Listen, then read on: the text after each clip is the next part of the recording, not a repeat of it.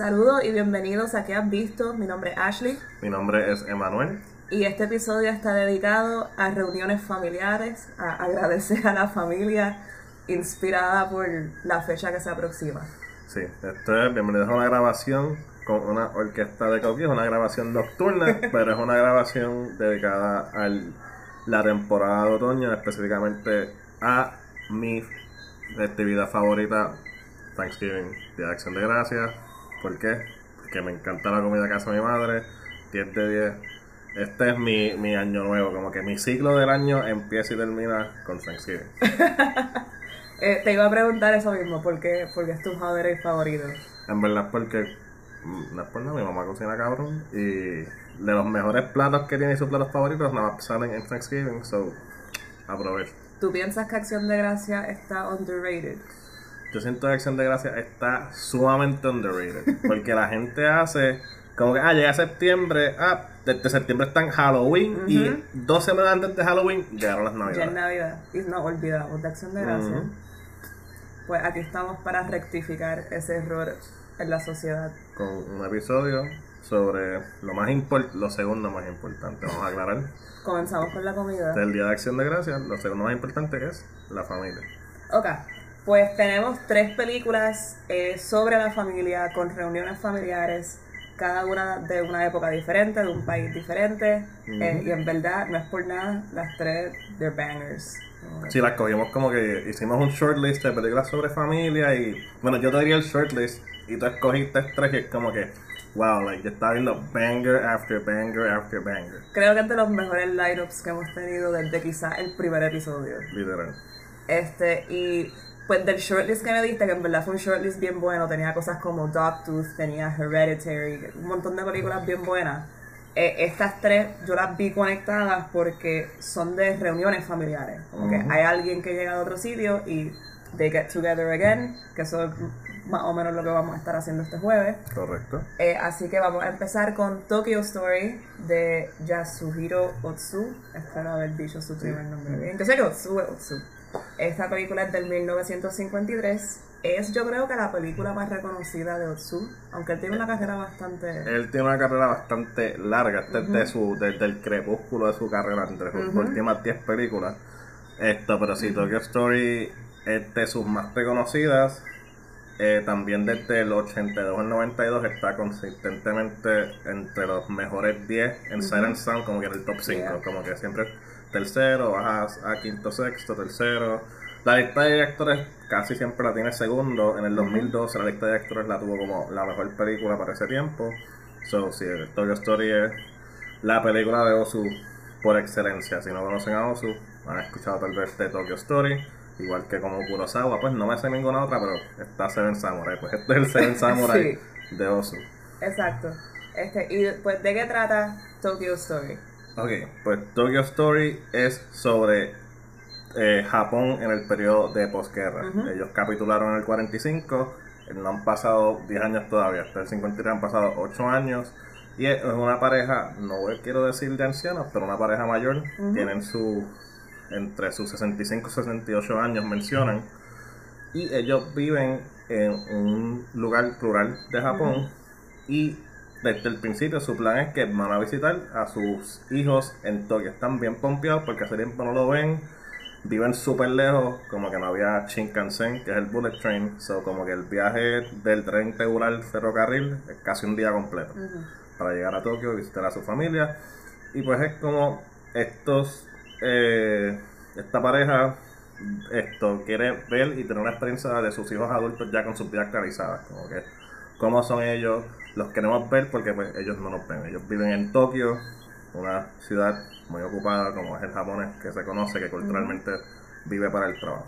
Sí, entonces ellos encuentran que pues sus hijos ya todos adultos, este, no es que no los quieren allí, pero están sumamente ocupados con los quehaceres del día a día y realmente no tienen el tiempo que ellos quizás anticipaban para compartir con ellos. E- excepto por la viuda de el hijo de ellos que lamentablemente falleció en la guerra. Este, y ella sí es la que hace todo el tiempo para estar con ellos, está súper contenta de tenerlos en su casa. Y ellos mismos hasta cuestionan por qué ella sigue tan attached a ellos y a la memoria de su hijo.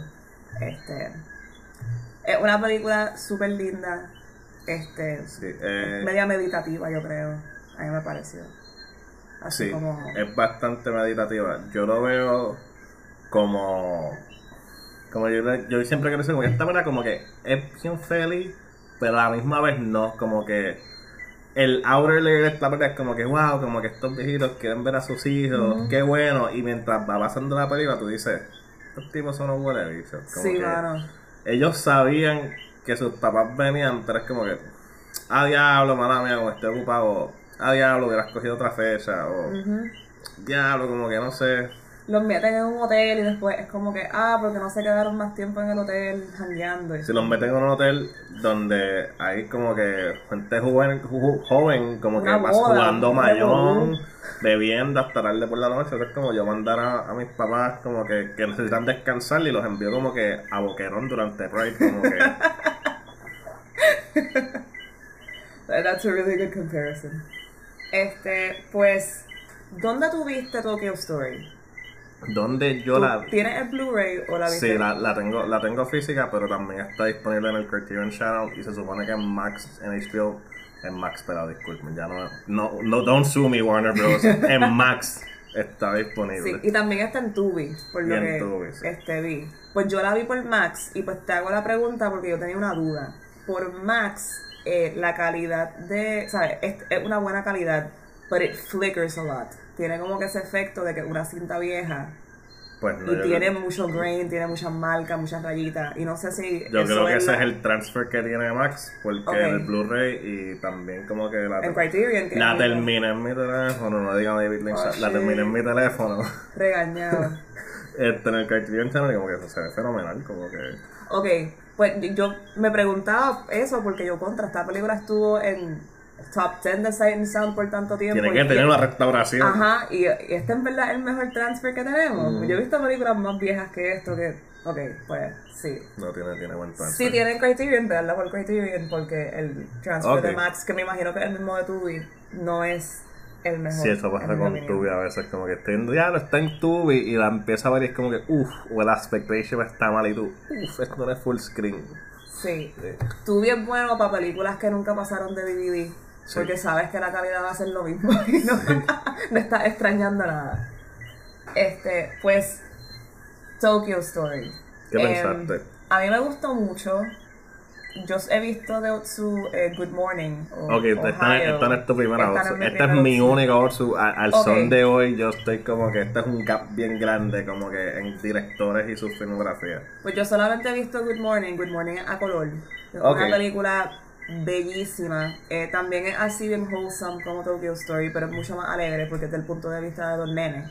Que de hecho hay dos nenes en Tokyo Story que me acuerdan un poquito a ellos porque no le hacen caso a los adultos, they're kind of running around y tienen como que sus propias preocupaciones. Mm. Este, eso me gustó. También Good Morning y Tokyo Story ambas toman lugar mayormente dentro de una casa o de casas dentro del mismo vecindario. En espacios pequeños. Espacios pequeños este, la cámara siempre está abajo.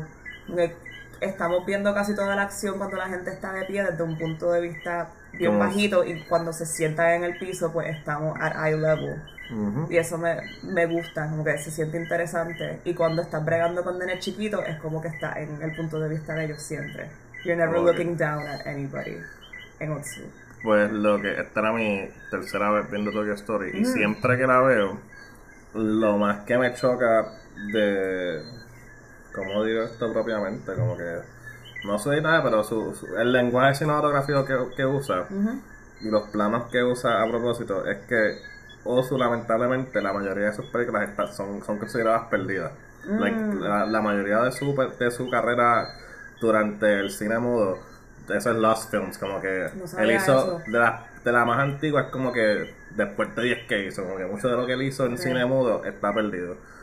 Y aquí hay muchos planos que en vez de ser con una conversación temporal que es como que shot reverse shot, pero como que el reverse shot es como que over the shoulder. Él lo hace aquí, pero bien teme, como que súper al borde del, del plano, tú ves un brazo, pero usualmente el reverse shot es un POV shot del personaje en el centro, como hacían como que las películas de cine mudo, que como que ah, el personaje está hablando, so lo tenemos así súper centrado, no súper como a Wes Anderson, pero esto es lo único que vas a ver, como que este plano es específicamente esta persona del medio, porque es la persona que está hablando, y si fuera cine mudo, pues cortamos al a los intertítulos. Sí, tienes, tienes, wow, ahora que dice eso, pues yo viendo la película sentía que si el subtítulo no estaba ahí y me lo ponían como un intertítulo, como que iba a funcionar. A mí yo no, no he leído esto, pero eh, sabiendo la, carrera que él tiene en cine mudo, como que asumo que es algo que ya él tiene alineado. No sé si lo hace en Good Morning o... Good Morning yo no la sentí así. También Good Morning es más reciente comparada con Tokyo Story, so quizás ya estaba instintivamente haciendo otro tipo de cine. Pero esta sí tiene, tiene esas cositas del cine mudo creo que todo el mundo también es bien expresivo. Hay mucha atención como que en esos close-ups o medium shots para uno siempre ver la expresión de la persona. Correcto.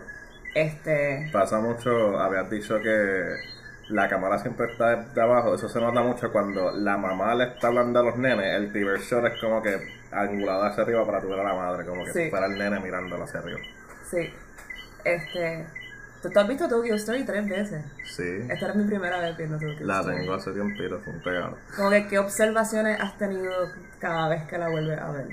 me imagino que como que okay. siempre que hablo que veo como un clip de alguien hablando de Osu siempre menciona a Setsuko Hara es como que ah Setsuko Hara como que esta gran estrella del cine japonés para su tiempo supuestamente esta es la primera o de las primeras de las primeras que tiene con Osu no es que tenga muchas con él pero como que ya, ya tenía 60 películas antes de estar con, con Osu, o como que ya estaba establecida una persona con una sonrisa constante. Pero hay, hay, hay veces que es tan constante que es como cuando alguien está como que sonriendo para el punto de llorar, como mi hago hasta el final de Pro. Yo sé que ese no es el propósito, pero hemos visto tantas cosas y somos tan cínicos en estos tiempos que, que it comes out like that. Pero yo creo que eso es bien acertado porque el personaje de ella, por lo menos aquí, sí está profundamente triste dentro de todo, pero siempre quiere mantener como una buena actitud y quiere mantenerse positiva. So, y ella siempre está sonriendo, excepto cuando está llorando. Sí, para, para recordar, el personaje de Setsuko Hara es la, la nuera de la pareja principal, que es la que pues enviudó, que perdió al hijo de ellos en la guerra. Y ahora pues ella continúa soltera porque, pues a, memoria de él, porque es allegada a, los padres de él y en las veces que interactúan, ambos, el padre y la madre de su esposo, que ya murió, le dicen, tú eres tan buena como que yo quisiera verte casarte, como tú eres joven todavía. Em, sí, y ella, pues, lo recibe bien, pero luego cuando está sola es que la vemos a ella reaccionar como tal y es la primera vez que vemos a esta mujer gastado todo el tiempo sonriendo, llorar, como que una toma bien bonita de las lágrimas cayéndole en la almohada porque está acostada. Y de hecho la portada de la película también es ella llorando en el funeral que está cerca del final de la película. No, la portada, por lo menos no sé si es el póster oficial, por lo menos el, la portada que tiene Criterion es como que eh, la pareja principal como que sentados, como que viendo hacia el mar. Ah, no, pues la portada vieja de Criterion ah. era como una imagen craqueada de ella llorando como Eso hace sentido, en tres cuartos. Ok. Este, que mi anécdota de Tokyo Story es que un pana me la prestó hace mucho, mucho tiempo y era el DVD de Criterion cuando Criterion tenía el logo viejo, que era como que el nombre no volvamos, la No volvamos a hacerlo a y la, y la caja era el de plástico negro, y era como que bien gordita, como cuando tenían Armageddon, era el diseño de Armageddon. Y me la prestó yo nunca la vi, pero la vi. So, yeah, milestone reached. pues hablando de la familia de Tokyo Story, decimos como que patriarca, matriarca, padre y madre, eh, tienen un hijo que es un doctor, esto, un doctor comunitario es la mejor forma que lo puedo decir. Sí. Tienen una hija que es una estilista, tienen a otro hijo que he just looks like a salaryman, como que no, si dijeron el trabajo exacto, no creo. No especificaron. Eh, tienen al hijo que murió en la guerra, eso son cuatro, pero también como que esta gente, ¿ves? Daba los tiempos de guerra y para ese tiempo pues la gente no pensaba mucho, pero pues no hay más nada que hacer. Tienen una hija joven que se llama Kyoko, que tiene como 15 años, estoy seguro que dicen. Sí. Yo sé que está en la escuela todavía, está, en la high. Está en la high, pero ella da tutorías o enseña al final. El punto es que ella es joven y no puede vivir sola. Sí. Ni casarse legalmente. So, tienen esos, esos cinco hijos, cuatro están vivos.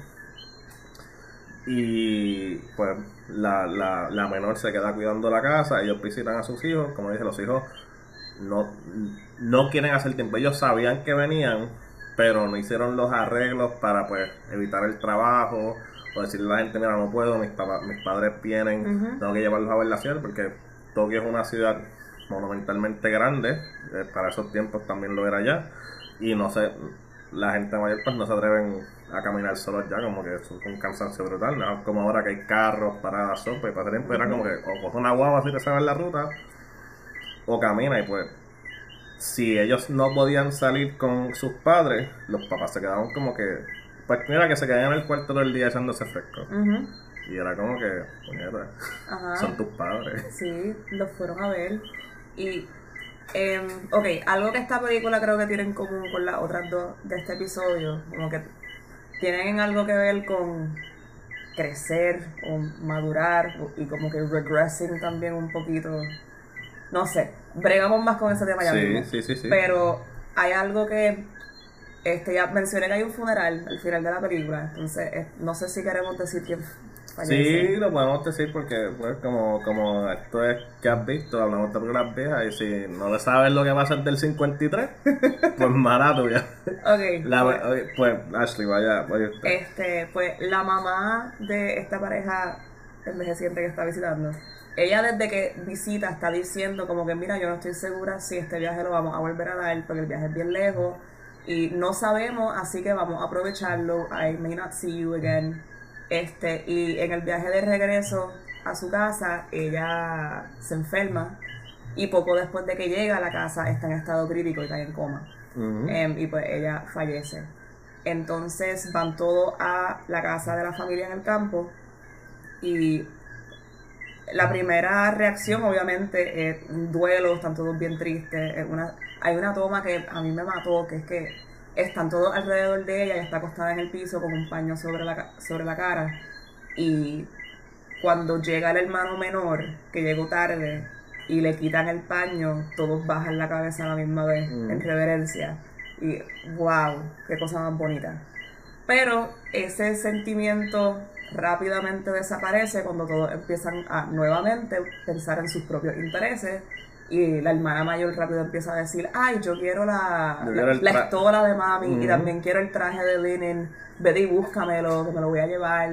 Y nos tenemos que ir hoy. Y nos tenemos que ir hoy. Porque hay cosas que hacer mañana, como que ellos fueron como que, diablo, mamá murió, escuchaste, diablo, pues cogemos el tren de ahora sí, porque si no es mucho tiempo y están como que ajorados para ir y ajorados para volver. Entonces la hermanita de 15 años va donde Setsuko Hara y le pregunta como que no puedo creer que son así, porque la gente se pone así? Y ella le responde que con la edad, pues a veces esos attachments que uno tenía con la familia desaparecen. Pero entonces ella, ella tampoco una nena de 15 años y ella no es así. Y yo creo que es porque ya, ya ha pasado un duelo y los demás no. Sí, pero ella, ella, ella también recalca, yo, yo también con el tiempo es, posible que termine así. Sí. Indiferente. en, enajenada a mí mismo y a mis intereses. Pero entonces es como you wrap around porque estas personas que son viejas ya, pues ellos no son indiferentes, al contrario. Y es como que uno llega a un punto que es indiferente, pero después te das cuenta de nuevo de lo que importa. No sé. Pero también hay conversaciones que hablan con él. ¿Te acuerdas cuando papi era así? ¿O te acuerdas cuando mami era así? Y como que sonaban como que medio fuera como que, ah, papi, papi siempre bebía un montón y como que le daba muchos problemas a mami. O como que yo cuando la nena era así, y como que papi se molestaba. Y es como que tiran indirectas de que las cosas no son como son ahora. Como que estos viejitos son bien nice ahora, pero. Pero no siempre fueron así. No siempre fueron así, pero tampoco creo que eso justifica la indiferencia de sus padres. Sí, pues son todos personajes bien humanos. Como que Correcto. Ninguno. No es una película que te quiere, estás bien, estás mal. Es, un tres rato de la vida, pasa, porque no es que yo lo vivo, pero lo he visto en otras personas en sus relaciones con sus familias. Sí. Eh, también cuando la señora fallece, que una vecina va donde el viejito y le dice como que diablo, va a estar bien solo ahora. Y él dice, sí, eh, ahora que no está, hubiese sido más nice con ella esa última semana. Así que estaba haciendo un huele bicho de, antes de irse para, para Tokio. Este, what a great movie. te hace apreciar lo que tiene, por lo menos cuando la veo es como que por lo menos no he llegado a ese punto y no creo que llegue. Sí, yo tampoco. Este, y creo que es difícil hablar de ella porque recoge tantas cosas. Es como que hablar de todo. Sí, es que sus personajes son muy, como digo,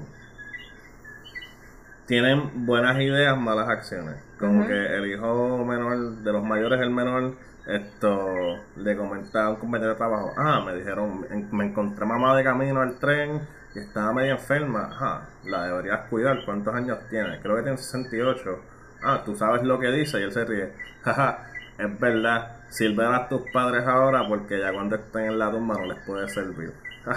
y es el que llega tarde cuando muere. Diablo, sí. Pero... Yo creo que mucha gente es así, es como cuando tú dices como, ah, es el año nuevo y quiero hacer esto y no lo hace, como que lo sigue diciendo y no lo hace, pues como que ellos creen que con decir que son buenos o que piensan que son buenos con sus padres y te voy a dejar quedarte en mi casa, pero si escoges el día que estoy ocupado, no te puedes quedar a dormir aquí. Yo sé que quieres pasar tiempo conmigo, pero te voy a poner en un hotel y pues deberías estar agradecido que te puse en un hotel. Aunque eso no fue lo que tú pediste ni para lo que viniste para acá. Yeah. Este, ¿qué te pareció la escena en la barra? Donde estaba con los dos dones que se encontró que vivían con él, pues se siente como, es una escena que es como que wow, seguimos como en repeat con esta misma conversación cada 10 años.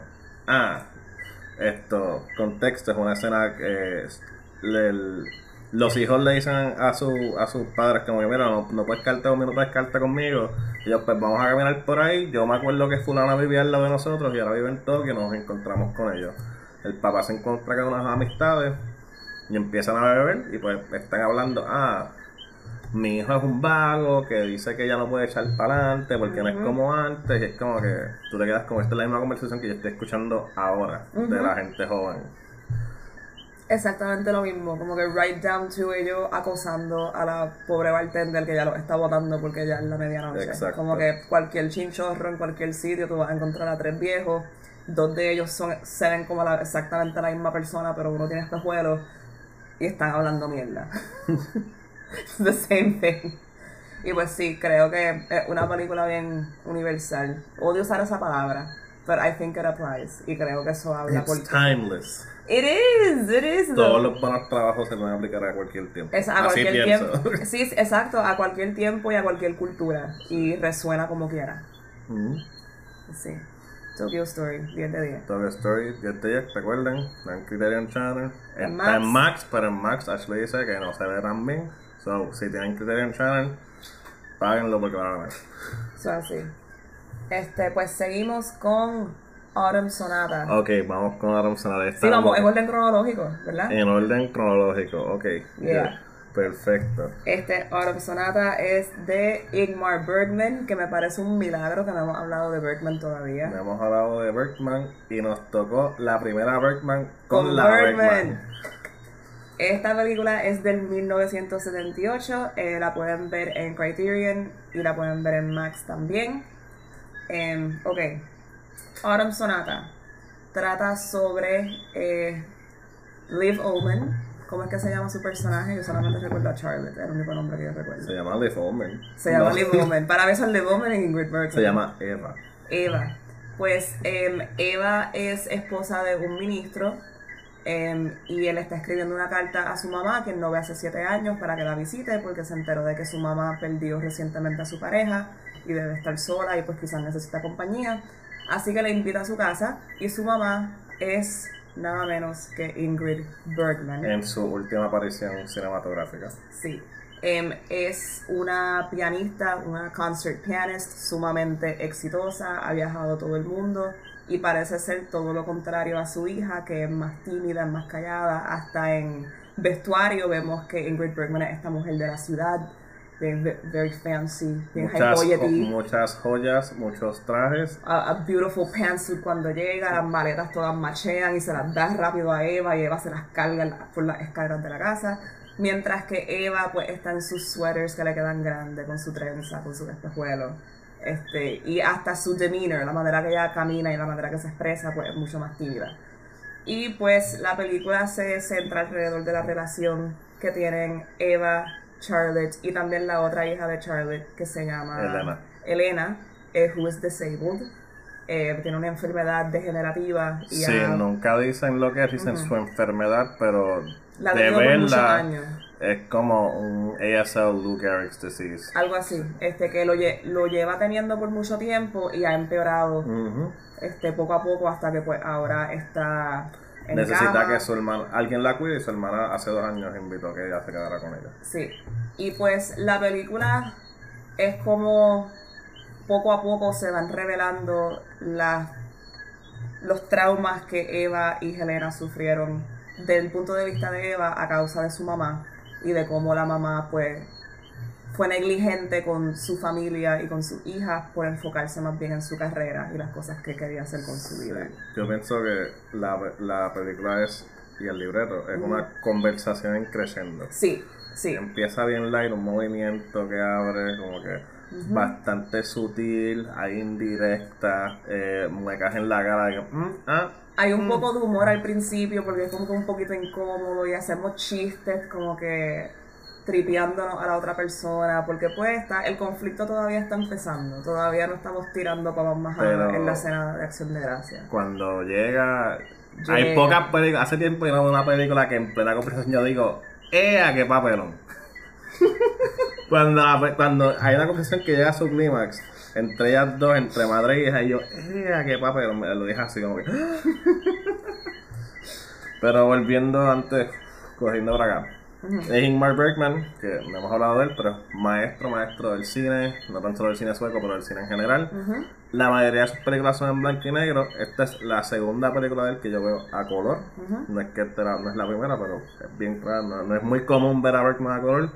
Siento que el uso de color es fenomenal en esta película, en especial en la vestimenta de ellas, porque casi siempre Ingrid Bergman tiene mucho rojo, colores cálidos, y Eva casi siempre tiene como que o trapos marrones o un verde, pero bien como que gastado. Sí, son color, colores de otoño, pero en, los lados opuestos del espectro. Eh, a mí me gusta mucho cómo Bergman usa el color. Yo he visto unas cuantas películas a color de él esta está allá arriba, como que no le gana a, Cries and Whispers, que para mí es el mejor uso de color que él ha hecho, que también tiene mucho rojo. Este, pero sí, también la cinematografía es de su colaborador constante. El fotógrafo maestro también Una cosa increíble. Bloqueos de escenas que los flashbacks se ven etéreos como si fueran pinturas. Como que están bloqueados y están a una distancia que no puedes ver bien y distinguir bien las caras como si fuera una pintura a óleo una cosa bella. Eh, y qué bueno que hablas de los flashbacks, porque esta película es bien teatral y Birdman trabaja mucho en teatro, es súper teatral. Y yo viéndola, como que es, una película que para mí necesita estar en el cine por la atención a los rostros de estas dos actrices increíbles. Pero entonces la estructura es bien teatral en que eh, esta conversación extendida, todo toma lugar dentro de la casa y cuando tenemos el flashback es casi como cuando ponen un spotlight en otro lado de la tarima y tienen un set que no se mueve. Tenemos los actores en sus esquinas y se acaba el flashback y apagamos la luz. Y volvimos a la conversación principal. Este, pero wow, qué cosa más cabrona. Cada vez que hay breaks en conversación, cada persona tiene monólogo. Como que lo que sería un pensamiento, como daremos ahora un voiceover, como que no, ya como que están hablándose a sí mismos. Sí. Y pensando out loud y se ve bastante natural, no es forzado. Sí, hay eh, mucha exposición en el diálogo que muchas veces puede ser annoying en otras películas, pero aquí yo, yo no lo sentí de esa forma. Es, parte del desarrollo del personaje porque el, en su exposición el personaje se va entendiendo a él mismo y se miente a él mismo. Sí. Uh, Sí. Eso... Qué psicoanalítico de tu parte. Oye, cogí hizo 101, ¿qué pasa? No, pero tienes razón, tienes razón. Especialmente la Ingrid Bergman, que el personaje de ella, Charlotte, eh, para mí es una proto Lidia Tar. Esto, para los que escucharon nuestro mejor del 2022, referencias a Tar. Esto, el primer encontronazo, por eso es que traigo de Lidia Tar, es, eh, Eva también es pianista, no voy a decir que no lo es, es una pianista toca bien para cualquier pendango que no sabe música como yo.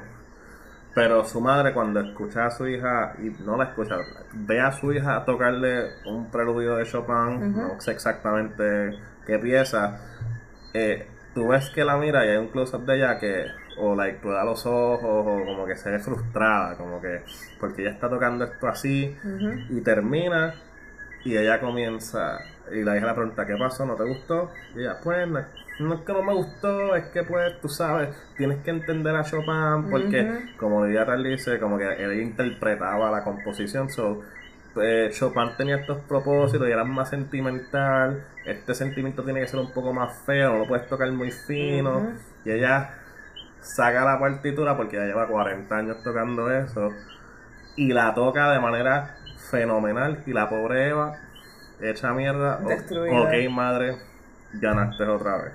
Perdón, no vuelvo a tocar Chopin.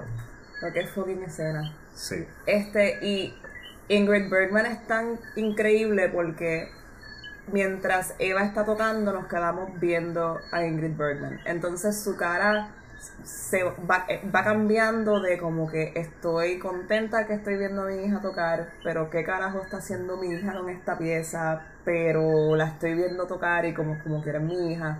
Y cuando acaba, lo primero que le dice a la hija es como que me gustó verte tocar. Y la hija sabe lo que significa eso. Y fue, no, no, no, pero te gustó lo que yo hice. Y ahí pues tiene que ser honesta y le, la verdad es que no. Y para alguien que no sabe de música, la pieza como tal es, extraña. este, y es así deliberadamente. Entonces Eva la está tocando y yo pensé, this sounds weird. Pero yo no sé decir si es que la está tocando mal. Pero cuando la toca Ingrid Bergman uno dice, ah, ok. Sí, que no tiene la técnica que... no tiene la perfección que requiere ese tipo de composición. Y hablando de composición, son dos rostros, uno mirando el piano, ignorando completamente a su hija, y otro rostro es la hija mirando con una fijación total a su madre, llamándola, pero como su madre siempre fue una pianista practicando, nunca le va a prestar la atención y referencias a otra película de Ingmar Bergman, Persona, y otra referencia a inicios de este podcast. A Agnes Balda. Agnes Balda, los rostros que se combinan, usualmente esa composición, si fuera de Bergman o esta otra película de Agnes Balda que estamos esto, haciendo referencia, la Point Rostro, esto, el rostro, pues como son personas haciéndose una, porque es algo místico o el amor o whatever eh, un rostro tapa al otro. Pero en este caso, los rostros están cerca, pero nunca se cruzan. Como que es imposible. La cámara nunca los va a cruzar, están separados. Por más cerca que esté, el, los rostros nunca se entrelazan. Tienes toda la razón. Y también cuando Ingrid está viendo a Liv tocar, solamente vemos a Ingrid, pero cuando la reversa está pasando, hay parte del rostro de Ingrid en el frame y es como si estuviese apoderándose un poco de la toma porque pues está achicando a su hija. achicando a su hija que lo que hace es mirarla y mirar para abajo y nos quedamos ahí todo el preludio. Cortamos de vez en cuando a verla sentada una al lado de la otra, pero sobre todo estamos ahí. faces. Good faces. Y todavía la conversación ahí como que está como que tenue, como que no se han sacado trapos sucios. ¿Qué trapos sucios? pues eventualmente una noche su hija está tomando esto y comienza a hablar.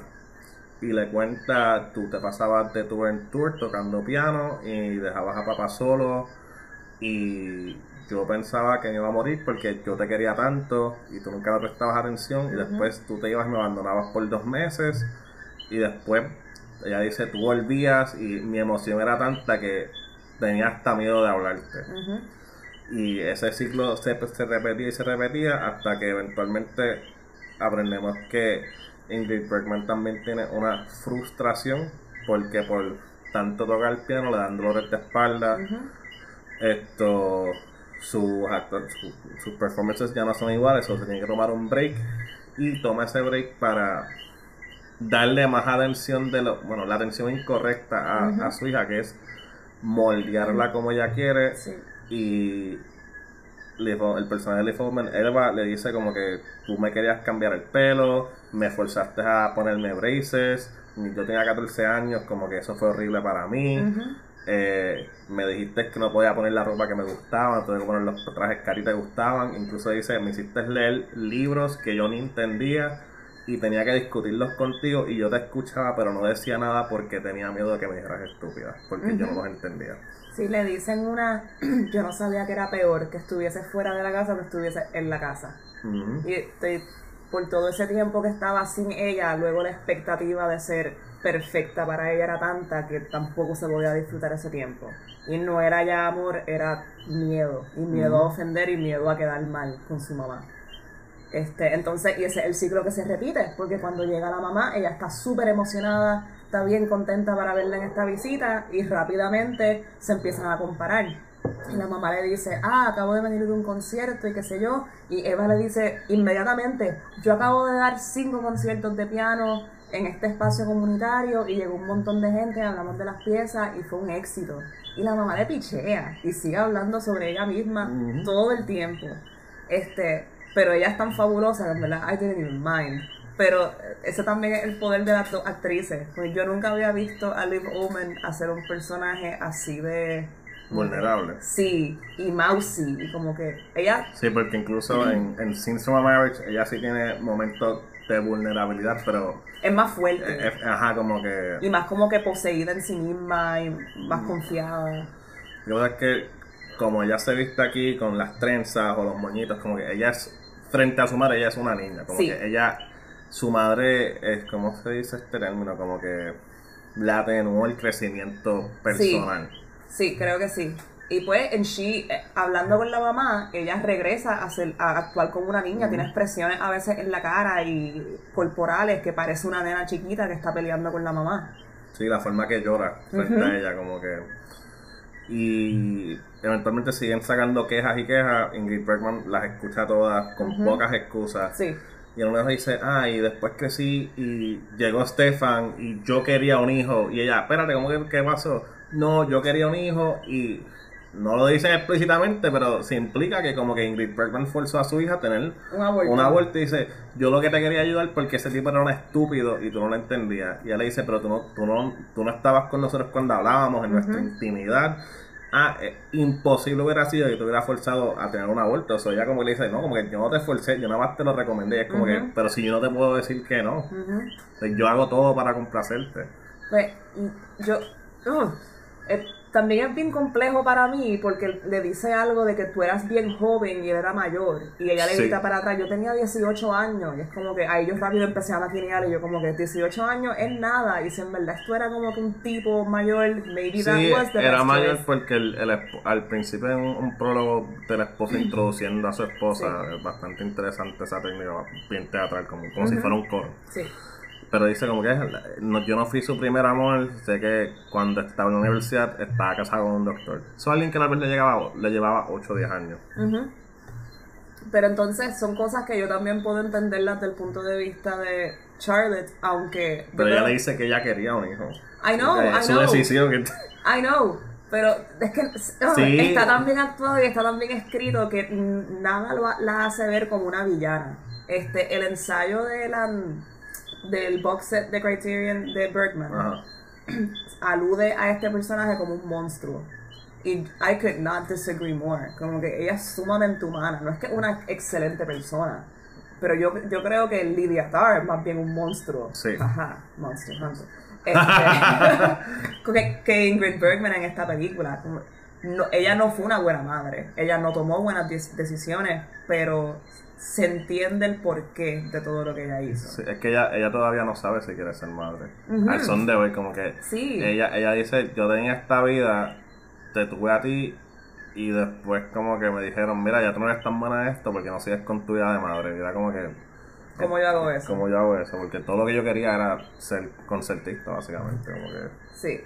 También según el ensayo, eh, que no recuerdo el autor, lamentablemente, pero parte de la motivación de Bergman para esta película y del casting es bien personal, porque Bergman, como que notoriously, tampoco fue el mejor padre para sus hijos, porque siempre estaba bien dedicado a su carrera, como también lo fue Ingrid Bergman, que esto fue causa para un escándalo en los tabloids en los Con los 50. procelenes. Entiendo que sí. Sí. She was not como que a very devoted mom. Eso era un papelón. Y lo mismo con Liv Omen, con su hija, que la hija aparece en esta película como Eva de chiquita. Esa es Lynn Omen. ¿En verdad? Sí. Ah, no vi los créditos de eso. Uf. Que, como que yo me entero después, pero yo viendo la película y veo que están describiendo una nena chiquita y ella se describe a sí misma como que, ah, yo era feísima y tenía los pies bien grandes. Yo era yo. feísima. Y como que loca, tres sleepovers, como tres de las personas más bellas fotografiadas en celuloide. Ever. Pero están describiendo a esta nena y yo como que she does kind of have big feet. y después veo que es su hija y yo, diablo, imagínate tú como que ves una película y tu mamá Oye, está diciendo que tiene los pies grandes y tu los... y el libro de tu papá. Porque es la hija de. Damn. Pobre nena, mano. I hope she's okay. Oye, hablando de, de inserts, esto, Ingrid Bergman en una parte dice, ah, conocí como que esta persona, Andrés Krasinski, se me olvida el nombre, el nombre es East European, me dio este libro, lo conocí en Madrid, si tú ves el libro, tiene un headshot de Ingrid Bergman, como que es, es el autor No del me libro. fijé en la foto. Sí, te lo voy a enseñar Y después. esa escena es bien funny porque ella lo está leyendo y dice como que this is trash. Sí. Inmediatamente. Pues es un, si lo ves en el libro, es un headshot de Bergman, te lo juro. That's amazing. Ok, tengo que fijarme. Eh, ah, también leí que eh, Ingrid Bergman estaba haciendo mucho trabajo en el teatro porque no sentía que habían papeles lo suficientemente buenos para ella en el cine. Y que ella. para su tiempo ya, ajá, porque ya, ya era una mujer mayor. Para, para Hollywood ya no podía ser como que la jeva de, Humphrey Bogart en Casablanca. Sí. Em, y que ella conoce a Ingmar Bergman en un festival y parece que quedaron en que, mira, yo te voy a escribir un papel. Y que después pasa un año y él no hizo nada y ella le pasa un papel y se lo mete en el bolsillo diciéndole como que, ¿y mi papel? ¿Dónde está? And then he wrote Autumn Sonata. Para ella y para Liv. Yo sé que cuando ya hablan inglés suena bien raro. Y esta Sí. es mi queja con Criterion. Los subtítulos no son solamente para traducción. Por favor, también son para la gente que no puede escuchar bien o son sordos o gente malítica como yo que los necesito. Yo quiero saber todo lo que están diciendo en todas partes y me molesta que me quiten los subtítulos en cualquier Ah, momento. que es en inglés, tú lo entiendes y luego, ¿no? No, no, yo no entiendo nada, yo estoy sorda. Especialmente si estoy escuchando sueco de momento me cambié a hablar inglés y yo, ¿qué está pasando? Exacto. Si Movie puede tener subtítulos en como ocho idiomas diferentes Sí. para todas sus películas, ¿qué te está evitando esto, Criterion? Sí. Perdón, Mierda. perdón por el paréntesis. Que No, que es, importante, es importante, Le, me, molesta. le tuve que dar el tribuno y yo, espérate, está en inglés y no hay subtítulos. Ya. Como que. Este, ah, los papeles pequeños en esta película todos son este parte de los elencos por excelencia de Bergman. Sí, el papá es. En los flashbacks. el von de- Josephson, el de from Marriage. Sí, y, y el agente de Ingrid Bergman también es como que un actor sueco famoso. Que la gente se supone que sea gringo o británico o whatever. es un- alguien que habla inglés, se llama Paul. Y nunca habla, porque No. obviamente es un tipo sueco. Y yo seguía esperando, como, ¿van a poderlo hablar inglés? ¿Is, is this gonna happen? No, no, no pasó. Este, pero diablo, en verdad esta película es un peliculón. Es un peliculón. Son es, un, es un peliculón, es un papelón, son dos titanas del cine. Como que Esa es la si hubieran como que actoraza, igual a decir actoraza, Son, a- son dos actorazas. con, con A mayúscula. Si quieres ver dos mujeres. Este es el Pacific actuar, Rim de la actuación Sí. de actrices. Como que mujeres y mujeres. Y yo dije, wow, yo quisiera ser mujer y una relación así de jodida conmigo para poder entender esta película mejor. Porque esto suena tan real, pero yo no he pasado por esto. Yo, gracias a Dios, no tengo una relación así con mami.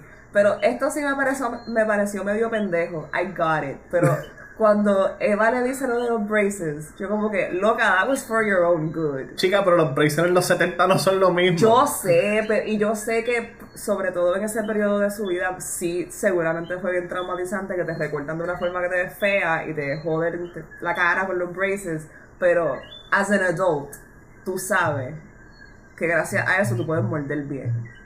Brega. Como que you're a fucking adult now. And you can eat well, you don't have an underbite. Otro dato del informe en esta película. Esto, esa mujer sabe que Ingmar Bergman vive por un close-up. Sí. Y ella dijo, me importa un bicho, yo tengo bigote en esta película. Y se ve cabrón. Y, se, y ella, she rocks it, la mujer tira más hermosa que existe, tengo bigote y qué pasó. Me hizo pensar en cuando, no sé si todavía, pero a veces las mujeres se pintaban el bigote rubio, porque así no se ve. Sí, pero le era natural. Sí, yo sé, yo sé. Este, yo, jaja, eso es un bigote rubio right there. Looks good.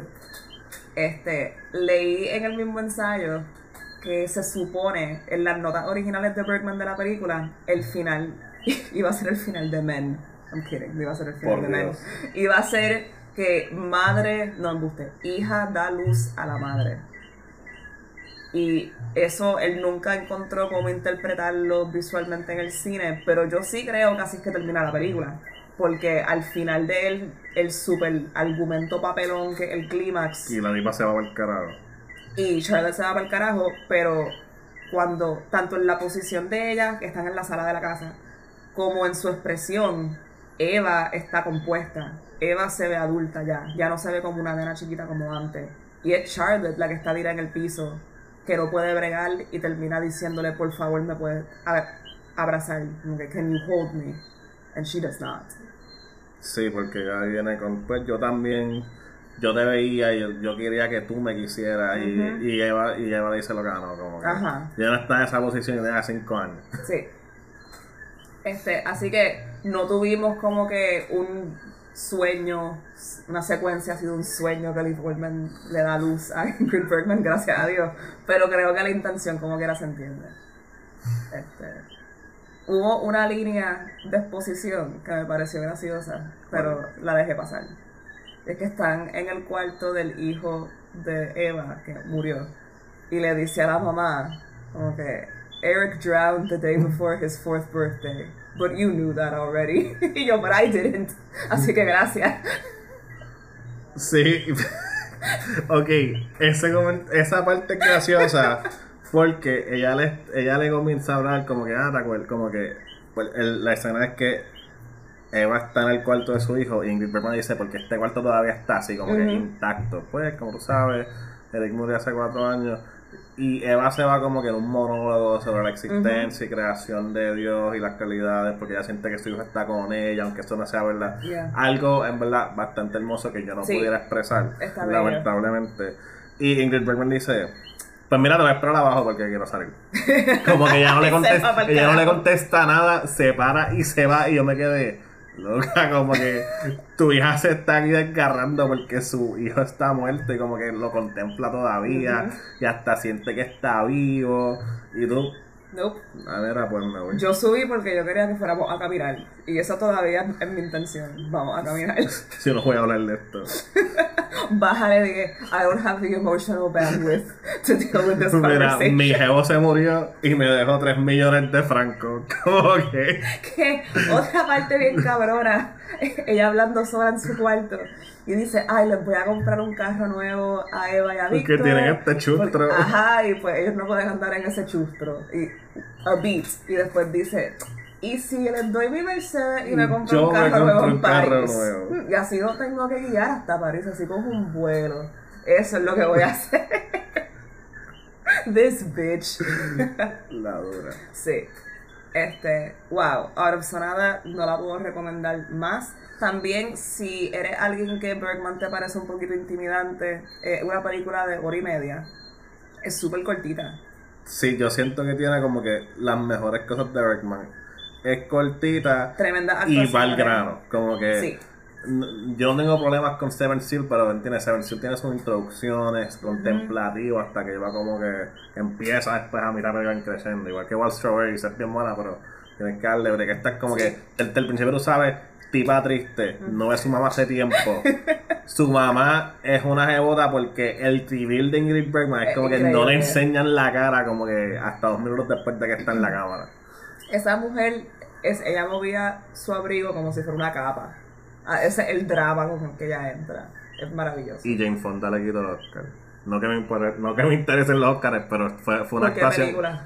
Fue nominada para los Academy Awards. Ganó Jane Fonda para, y te digo, oh, oh, no. Probablemente algo que yo no he visto.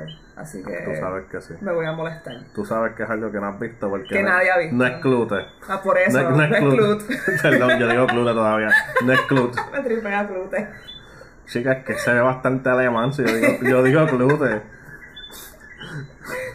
Por mucho tiempo yo decía Clute hasta que la vi Clute y yo, ah, diablo. Ah, Clute. Jane Fonda, ok, era Geraldine Page, Jill Claver, Ellen Burstyn, Ingrid Bergman y Jane Fonda. Ganó Jane Fonda por Coming Home de Hal Ashby, no sé qué. No sé. Sorry. I'm sorry to this man. No sé qué es coming home. Debe haber sido Ingrid Bergman. Siempre hubiera sido Ingrid Bergman, siempre. Yes. Night, Night Break. Pues nada, la película está en Criterion Channel, está en Max. Si es tu primera película de Bergman, en verdad creo que es un buen lugar para empezar porque tiene como que los actores eh, a color, si el blanco y negro por alguna razón como que no te tripea demasiado, es cortita, es dramática, papelón. Vela con tu mamá si no te llevas bien con ella. Y también, or don't. Y también colores de otoño. Estamos de en otoño, otoño. En Puerto en Rico el otoño. otoño no existe, pero. Pero oficialmente tienes hasta el 22 de diciembre. Equinoccio, el solsticio de invierno, que digo. Boom. Yes. Y pues vamos a terminar with another banger. Con un, con un clásico moderno. Películas clásicas del siglo XXI, porque llevamos 23 años en esta mierda. Películas que definieron nuestra personalidad bien temprano en nuestra vida. el, lo que yo llamo el epítome, la película de Wes Anderson, me lo puedes discutir para mí. Esta es la película y todo lo demás sigue siendo esta película, The Royal Tenenbaums. Salió en el 2001, dirigida y escrita por Wes Anderson, fotografiada por el eterno Robert Yeoman, el hombre del centro. Eh, danos la sinopsis de The Royal Tenenbaums. Pues The Royal Tenenbaums es sobre la familia Tenenbaum, compuesta por Royal Tenenbaum, protagonizado por Gene Hackman, que se casó con Ethelyn Tenenbaum por la eterna Angelica Houston, que es la eterna Angelica Houston. Tuvieron tres hijos, eh, Ben Stiller, Luke Wilson y Gwyneth Paltrow, que son Chas Tenenbaum, Richie Tenenbaum Margot. y Margot Tenenbaum. Margot Gwyneth Paltrow es adoptada desde que tiene dos años. Y eran como que una familia como que upper middle class de Nueva York. Sí. Como que el tipo era un abogado y sus hijos eran como que super dotados. Pero él era como que un hombre de la buena vida, gastaba dinero por gastarlo, se las pegaba a su esposa eventual- y no, la- no le prestaba atención a sus hijos. Y por más brillantes que fueron sus hijos, eh, no les importaba, so todos crecieron con daddy issues y deprimidos. Eso es así. Y 22 años después, la familia Tenenbaum ya no es la realeza de Nueva York que fue en algún momento. No, pero se vuelven a unir nuevamente porque Royal Tenenbaum se entera que Danny Glover se quiere casar con Angelica Houston y él dice, mira vos, nosotros seguimos casados, esta sigue siendo mi familia y yo la voy a rescatar. Y que él decide hacer, yo voy a decirles que me estoy muriendo de cáncer para que me cojan pena, and I'm gonna win them back. Literal, eso, no estaba paseando esa es la película. Esa es la película. Feel Good Movie of the Year. Este. Diablo. Es, definitivamente esta es la película más Wes Anderson de todas las películas de Wes Anderson. Esta es la película de Wes Anderson. Este. Me- yo no la veía hace mucho, mucho tiempo. Yo no me acordaba de cuántos captions en Futura este hombre usaba. ¿Cuántos GIFs salieron de esta película? que, que em, tengo que decir que me alegra. Ok, quizás esta, esta es como que la proto película de Wes Anderson. Yo no pienso que es su mejor película. ¿Vas a seguir diciendo que es de Life Aquatic? O, o No, es de, es de Grand Budapest Hotel. Ah, eso no. Sí. Yo- él ha perfeccionado lo que él estaba intentando hacer en Royal Tenenbaums. Sí creo que es la, la primera de sus películas que tiene como que el estilo, Es que pero ha mejorado un montón. Sí, pero es que Royal Tenenbaums todavía está como que centrada en la realidad visible. Sí, todo después de como que ha sido como que añadir más artificio a la realidad Sí. y como que esto no puede pasar, pero un mockumentary de gente a los Royal Tenenbaums, como que yo lo, lo podemos hacer tú y yo, como esto, esto puede ser semi-real. Es cierto. Creo que por eso es que yo pienso que ha mejorado. Porque Ok. ha perfeccionado como que el universo. El de artificio, Wes el artificio de Wes Anderson. Como algo que a mí me gusta mucho en Royal Tenenbaums es que hay una parte que están en el hospital y las puertas del recovery room tienen el font de Wes Anderson. Y es como que un elemento bien chiquito que te hace pensar, ah, esto es este universo particular donde todo es así. Igual con las portadas de los libros, Sí. que casi todas tienen el mismo estilo, tienen fonts parecidos y es, ah, because this is this world. Y desde que empezó a trabajar con stop motion y a crear sets de The Life Aquatic, como que that's gotten más grande. Exponencialmente más, Sí. más Wes Anderson. que a mí por lo menos me tripea. Este, algo que no noté en esta, tiene como, no sé si soy yo, el lente que están usando tiene como que un efecto medio fishbowl a veces. A veces. Entonces es en widescreen y a veces se veía esta cosa redonda en el medio y yo decía, ah, qué bueno que está usando otros aspect ratios ahora mi pana, porque en verdad lo mejor que podía Sí, haber pero hecho. era ese tiempo, acuérdate que él no tenía el caché ni el Sí, nombre sí. para para poderse experimentar así. norma, sí. Exacto, había, hay tomas que yo veía y yo, uff, eso ahora tú lo harías cuadrado y se vería mejor. Sí. sí, sí. Pero está empezando, está empezando. A desarrollar su estilo, quiero decir. Pero- porque Battle Rocket no es así para nada. No, la única que yo no he visto era Rushmore por alguna razón mística. Y como Rushmore es buena. yo vivo el Rocket, es como que esto no es nada como que tú estás haciendo, pero sale pago de aquí, so cool que te quedaste con él. Rushmore es como que la transición de Battle Rocket. Y es la primera, vez, y es la primera vez que sale Bill Murray, ¿verdad? Sí, y Jason Schwartzman. Es buena, es como que el, el escalón. El escalón a a los Royal. Tenenbaums. Sí. Eh, yo, la, yo no he visto del Isle of Dogs y ni las nuevas que están en Netflix, los cortos con Ah, no. Benedict Yo Cumberbatch. nada más abro el yo. largometraje de los cortos, no he visto. Esto. Es una. Es, es una película tan buena como que ya la puedo ver over and over. Y como que. No es que la veo siempre, pero cada dos o tres años yo digo como que. Yo no veo esta película. Hay, hay alguien que no ha visto esta película y yo los voy a usar las cosas para ver esta película otra vez. Pues yo creo que esta es solo la segunda vez que yo la veo. En verdad, Yo la veía desde la primera Yo la he vez. visto un par de veces y como que siempre como que... Es que tiene humor hasta seco. Sí, Es como- el humor es bien seco. Pero de, de las mejores formas, como que en una parte como que Luke Wilson se intentó matar y Jim Hackman está intentando verlo en el hospital y de momento como que, ah, ¿dónde está? ¿Dónde está este tipo? Y él, pop, él se escapó y lo ven y Jim Hackman dice, he looks pretty good for suicide, A- attempted at least. Sí. Eh, pues no sé. Ay, em, ok, no, quiero, no es mala. No, no voy a decir eso. Es que no te gusta tanto. Sí, sí, no sé. Es, es- es bien buena, es graciosa, no es como que graciosa, jaja. tiene el mejor papel de Gwyneth Paltrow, como que Gwyneth sí, Paltrow es, el Margot- mejor papel de es Gwyneth Paltrow. Ella es increíble, el papel es buenísimo. Tiene el mejor uso de música por la de Wes Anderson, en mi opinión. Desacuerdo, Porque porque es como clichoso. a mí me gusta ese Martin Scorsese, I'm gonna use the rock music I like in a New York City movie. I mean, el problema no es eso, es como que en verdad tienes que usar Hey Jude. Usa el Hey Jude, usa un par de canciones de Nico de Velvet Underground, Sí, usa Yuri Sapón de los Ramones. yo creo que el- el- la música en Life Aquatic en Moonrise Kingdom es mejor. Sí, pero no me estos son más místicos. son más como que, oh, vamos a usar a la francesa esta y los A, a François, Ah, sí. y después el Life Aquatic es todo David Bowie, Sí, no. whatever.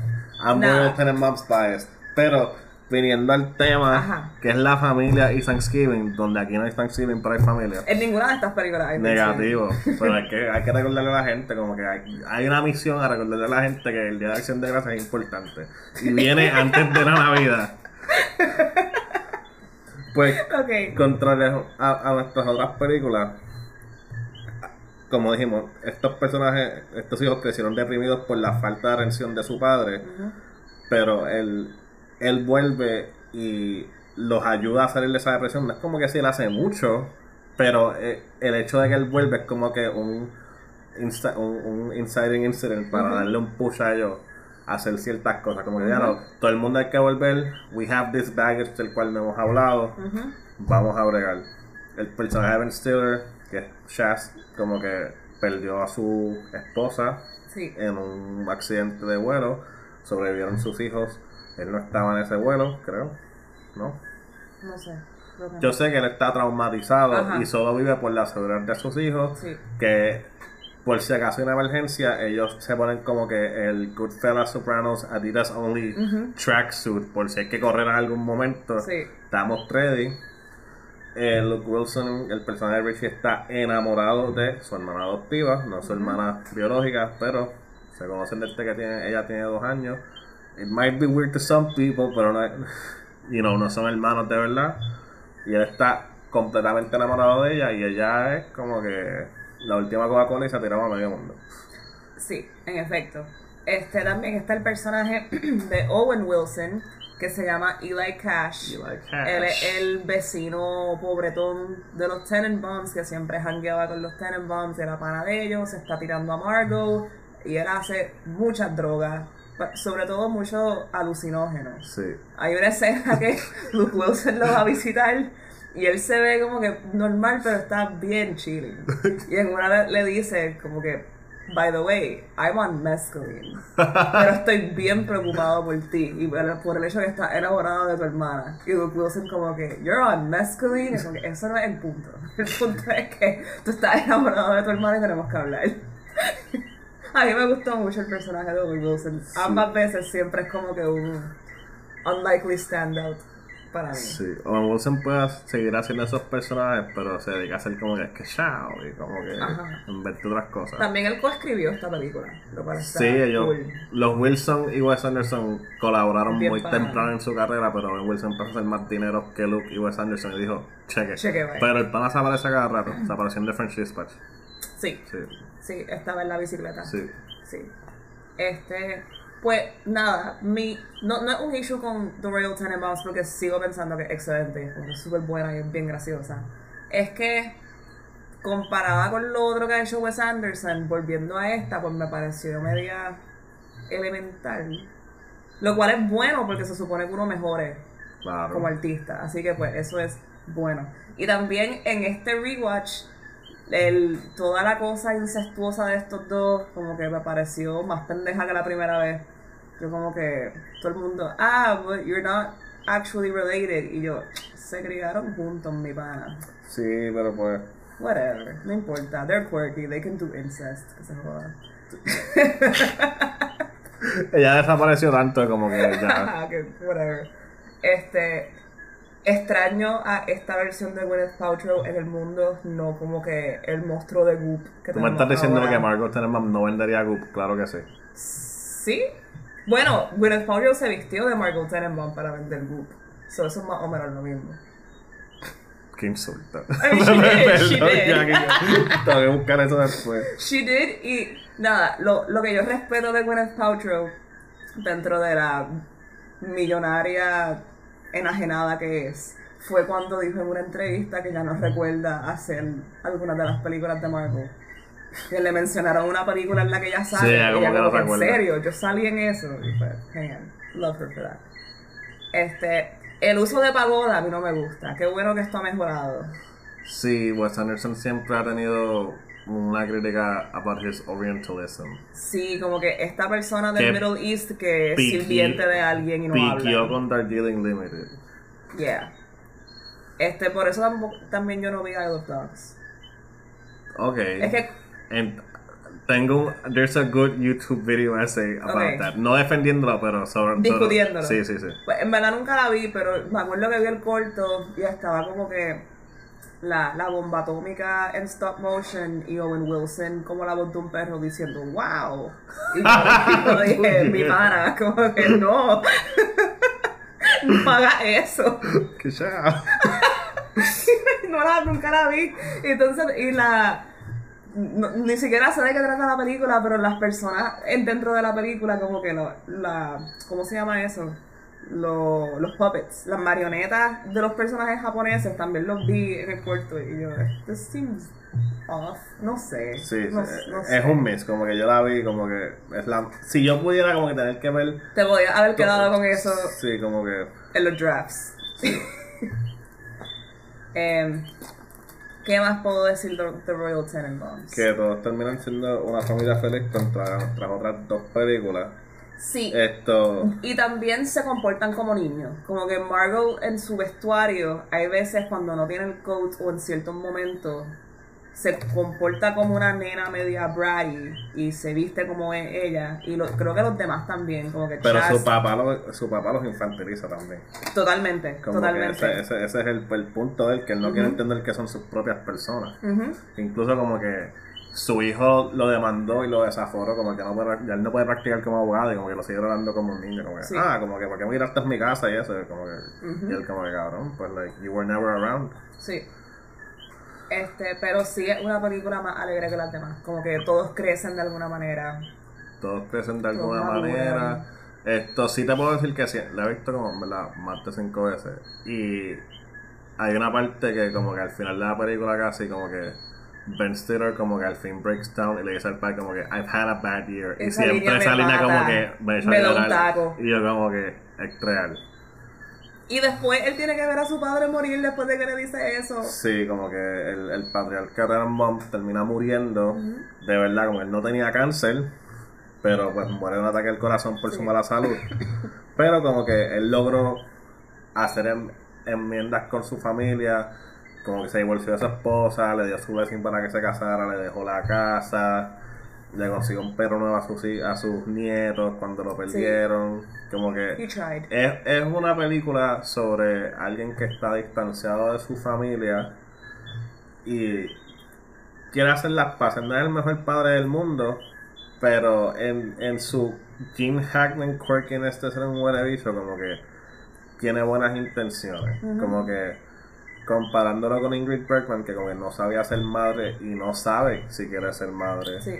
Jim Hackman como que Sí, fue mal padre. padre, pero se da cuenta darle como que, diablo, yo puedo hacer algo con lo poco que me queda. Este, hay una parte que él le dice a su hijo, como que estos seis días que yo pasé en la casa, todos viviendo juntos de nuevo, fueron los mejores días de mi vida. Y el narrador entra y dice, como que de- el momento que él terminó de decirlo, se dio cuenta que era verdad. Y pues él después lucha por eso mismo. Él quiere seguir pues teniendo esos momentos con ellos porque se da cuenta que no hay más nada. Este, y ese es el espíritu de Thanksgiving. Ese es el espíritu de. Thanksgiving. Esta es la mejor película para ver en Thanksgiving con la familia porque las otras dos son un bajamoco bien cabrón. Sí, en verdad como que esta es bien divertida, es graciosa. Ah, hay una parte que también me gusta mucho, que es que Danny Glover y Gene Hackman están caminando, están- van a hacer algo. Este entonces, Danny, no, Gene Hackman le dice como que mira, en verdad, I don't want you to think that I'm an asshole. Y Danny Glover le dice, I don't think you're an asshole, I think you're a son of a bitch. Y Gene Hackman como que, that means so much to me. Como Gracias. El humor es bueno aquí, ¿entiendes? Como que yo siento que en los libretos subsecuentes no, no es tan punchy, como que sí hay humor, pero es más como que quirky, fantasy-ish, no sé, como que siento que las conversaciones en Royal Tenenbaums son más reales que las que pasan en Moonrise Kingdom, igual que las situaciones que pasan en Moonrise Kingdom. O no digo, Veo French- eso. no digo French Sisters porque eso es como que muy. Es otro, ese es otro formato. Sí, otro mood, sí. Pero incluso Asteroid City, como que Asteroid City sí tiene como que ese humor seco, pero No es tan clever Ajá. como Royal Tenenbaums. Sí, estoy de acuerdo. no es cínico. Es Sí. menos, sí, hay, hay- hay menos cinismo mientras va su carrera. Sí, este, creo que sí. Y tampoco dije ahorita como que no es jaja funny, es como cuando estás viendo algo y exhalas por la nariz porque te dio gracia. E- ese tipo de humor es como que, Sí. yeah. Yeah. Y pues eso es divertido también. A mí me gusta mucho el humor en French Dispatch porque hay mucho play on words, como es de escritores. sí. Los chistes siempre son cosas que también funcionan por escrito. Y pues, pero nada, eso es otra discusión porque yo soy una French Dispatch truther. Y yo pienso que es buena. Es bueno. Eh, No me encantó, Yeah. pero es que- Entiendo porque a mucha gente no le Sí. encantó. A mí, a mí me gusta Asteroid City. Escuché a mucha gente que dice que no le gusta. Yo como que, mí está bueno. I thought it was okay. ¿Ves? Sí. Nada, Grand Budapest Hotel sigue por encima de los gandules. Los Royal Tenenbaums. Está bien. Fine. Either way, tremenda película. Eh, Lamentablemente esta no está disponible fácilmente en streaming, si hay que alquilarla. Por alguna razón mística no está en ningún sitio. Ajá. Yo eh, estoy como que hello. se puede alquilar por Amazon y se puede alquilar por YouTube. Este, como es del 2001, yo me imagino que no va a estar a más de 4 pesos. Sí, no está cuatro pesos al cuento. Este, so, la recomendamos al mil. Eh, también es una buena introducción a Wes Anderson si no te ha tripeado como que lo- los cortos o lo que sea, pues esta es una buena película con la que Tú la vas a ver y vas a decir, ah, todos los memes de Wes Anderson se siguen basando en esta película. Y sí. Ah, y también te vas a dar cuenta que todas las creaciones mierdas de No, AI de Wes Anderson ni le no nada, No. es nada. I hate AI shit. Sí. Como que todos los posters de Pixar me la explotan in a bad way. En verdad, para mí la mejor toma es como que el, cuando Mark, esto, Gwyneth Paltrow sale de la guagua y como que it dollies out Sí. y como que está la música Sí. y está el slow el con el abanico. Excelente toma Wes Anderson 10 de 10. Es un gran momento. Es una película llena de como que Muy, momentos muy bien buenos perfectos. momentos. Muy Cuando- buenos momentos con un buen libro que conecta los momentos. Sí, cuando sueltan a Mordecai también es súper lindo. Este, todo lo que es con los pájaros es bien lindo. Pero lo que te dije de que los captions al principio me parecieron demasiado es porque en la introducción hay mucho caption, mucho caption. Y es como que bicicleta, caption que dice bicicleta. Este librero, caption que dice librero. Es como que loco, lo, lo veo, como que lo veo con mis ojos. Yo sé cómo se llaman las cosas. No tienes que poner el caption todo el tiempo, pero ya no hace eso. Ya, no. De verdad, el último que fue como el Moonrace. Yo creo que fue la última vez que se tiró algo así. Este, en The French Dispatch un poquito, pero era sobre todo cuando hablaban francés. ¿Sabes? Eran subtítulos y tenía subtítulos y arriba y abajo. Claro. Este, que estaba cool. Pero nada. Este, algo que quieras decir para cerrar esta discusión familiar. Nada, pero en verdad que le hayan gustado estas tres películas, si las piensan ver o si las han visto, porque en verdad, en verdad pienso que estas tres están tight ahí como que En verdad que sí. peliculón tras peliculón. Sí, son tres grandes directores, son tres buenas películas para empezar con los tres directores. Este, y pues les deseamos un feliz acción de gracias. Feliz de Acción Feliz de Gracias. feliz. Feliz Thanksgiving, whatever you guys do. If you're Canadian, mía. No, nada, como que coman mucho este jueves. Eso es lo que importa. No es como que nos importan los fucking pilgrims. Como que ese es el punto. No. Just pasen un día con su familia. Muchas gracias por estar con nosotros. Y hasta la próxima.